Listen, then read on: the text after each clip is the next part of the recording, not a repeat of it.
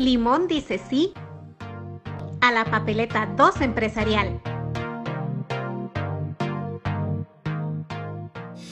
Bueno, desde la perspectiva empresarial, la afectación que ha habido básicamente ha sido en alguna medida la política pública.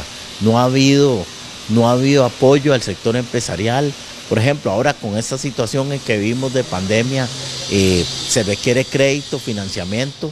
Eso ha sido imposible. Se ha pues buscado el apoyo a través de un fondo de avales, no se ha logrado concretar. Eh, hemos visto una actitud vorágine del Estado en contra del empresario, la caja, instituciones públicas encima de los empresarios y eh, no ha habido esa empatía que se necesita. Y como consecuencia de eso vemos los índices de desempleo que tiene el país y la situación en Limón es todavía mucho más grave.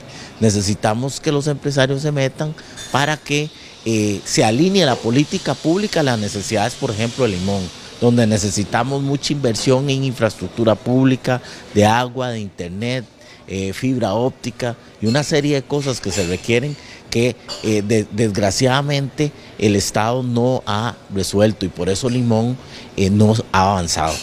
El problema, pienso yo, ha sido parte lo mismo. Los empresarios de Limón no nos hemos metido en política y eso definitivamente ha generado lo que tenemos hoy que políticas fallidas, proyectos fallidos como Limón Ciudad Puerto, eh, un Jandeva con un canon que no se aprovecha, peor índices de pobreza enormes, eh, deserción escolar, Limón tiene el desarrollo empresarial más pobre del país, menos de 100 mil empresas, versus las 53 mil 200 empresas que existen en San José. Ahí usted ve la diferencia. Entonces se requiere necesariamente para cambiar eso que los empresarios nos tengamos eh, poder de decidir y poder de incidir en la política pública. A lo contrario, los resultados van a ser los que estamos viendo.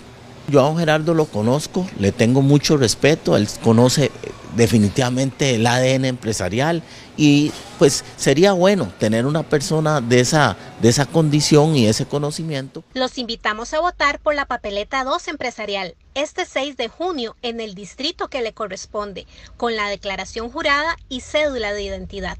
Llegó la hora de llevar verdaderos empresarios a la asamblea.